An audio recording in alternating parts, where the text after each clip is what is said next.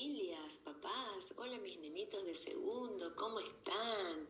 Soy señor Sandra, que este año deberíamos haber trabajado juntos en el transcurso del año, hubiésemos aprendido un montón de cosas lindas, cosas divertidas. Pero bueno, como es de público conocimiento, estamos con medidas de fuerza a las cuales yo me adhiero y de revertirse esa situación, eh, por razones particulares, eh, debería pedir licencia. Y seguramente va a venir otro seño que va a trabajar con ustedes de igual manera para aprender un montón de cosas re lindas. Así que bueno, les dejo un beso grande, grande, grande y estamos siempre en contacto.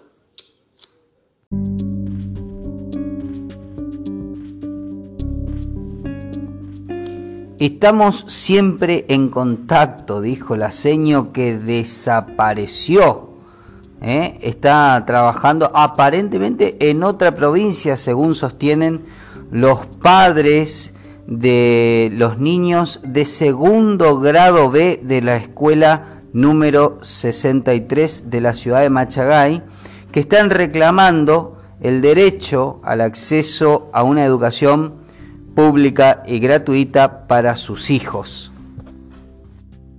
Así que bueno, hola familia, ¿cómo están? Estamos en la grabación de un nuevo podcast contándoles una situación que ha trascendido ahora, me han, escrito al WhatsApp de Notimatch para, bueno, para contar, porque quieren hacer un reclamo eh, un reclamo a través de medios de comunicación porque, según nos dicen, desde la dirección de la Escuela 63 todavía no tienen respuestas certeras estos padres que están reclamando una educación para sus hijos. Y este mensaje que acabamos de escuchar recién eh, era el mensaje que había mandado la seño Sandra. Sandra Dovis es la docente eh, que, bueno, estaría, digamos, como, no sé si cuál es la situación de revista, si es titular, si es interina, eh, de, las horas cátedras de segundo B, el cargo, perdón, cargo de segundo año grado B de la escuela 63 y le había mandado este audio a principio de año. Claro, con un contexto diferente, ¿no? Con todos los, gremios haciendo paro, reclamando un sueldo digno para los docentes. Eh, reclamo que, por supuesto, que hemos acompañado desde Notimatch, eh, hemos respaldado y hemos, hemos ah, hecho diferentes coberturas para que se sepa cuál era la problemática. Pero ahora la situación es diferente, hay gremios que han, bueno, han aceptado la propuesta, hay otros que no aceptaron, pero que han vuelto a, las aulas por un tiempito al menos. Y creo que, bueno, todavía Adoch creo que es eh, eh, un gremio que volvió a pedir, eh, volvió a, a, iniciar, ¿no? Este, una semana más de paro. Así que no, desconocen los chicos cuál es la, situación, los chicos, bueno, los chicos ni hablar, pero las madres, los padres de, estos estudiantes, alumnos pequeñitos, segundo grado, que todavía ya vamos prácticamente eh, llegando a mitad de año, ¿eh? hoy es 12 de mayo ya, eh, y todavía no han tenido un solo día de clases. Bueno, le piden a la directora que este, esta seño le dé por lo menos clases virtuales, lo cual, bueno, no estaría obligada, no estaría obligada a hacerlo porque, bueno, si está en uso de medidas de fuerza como son los paros, y bueno, tiene derecho a hacerlos. Y si no, se dé a conocer cuál es la situación de esta seño porque los padres están total y absolutamente desconcertados.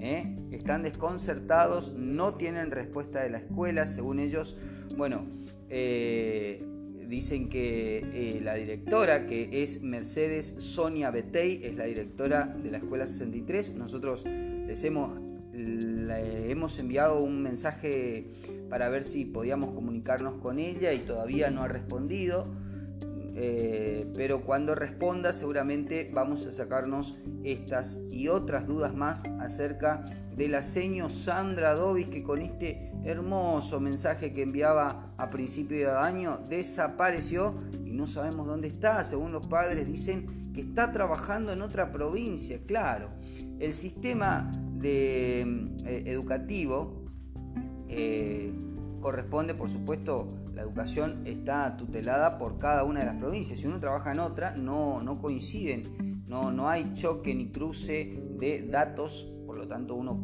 podría ejercer en otra provincia, pero esto eh, dañaría sí el rendimiento que uno tenga ¿no? como docente en, en, una de las dos provincias. para mí, la verdad, la situación es bastante delicada.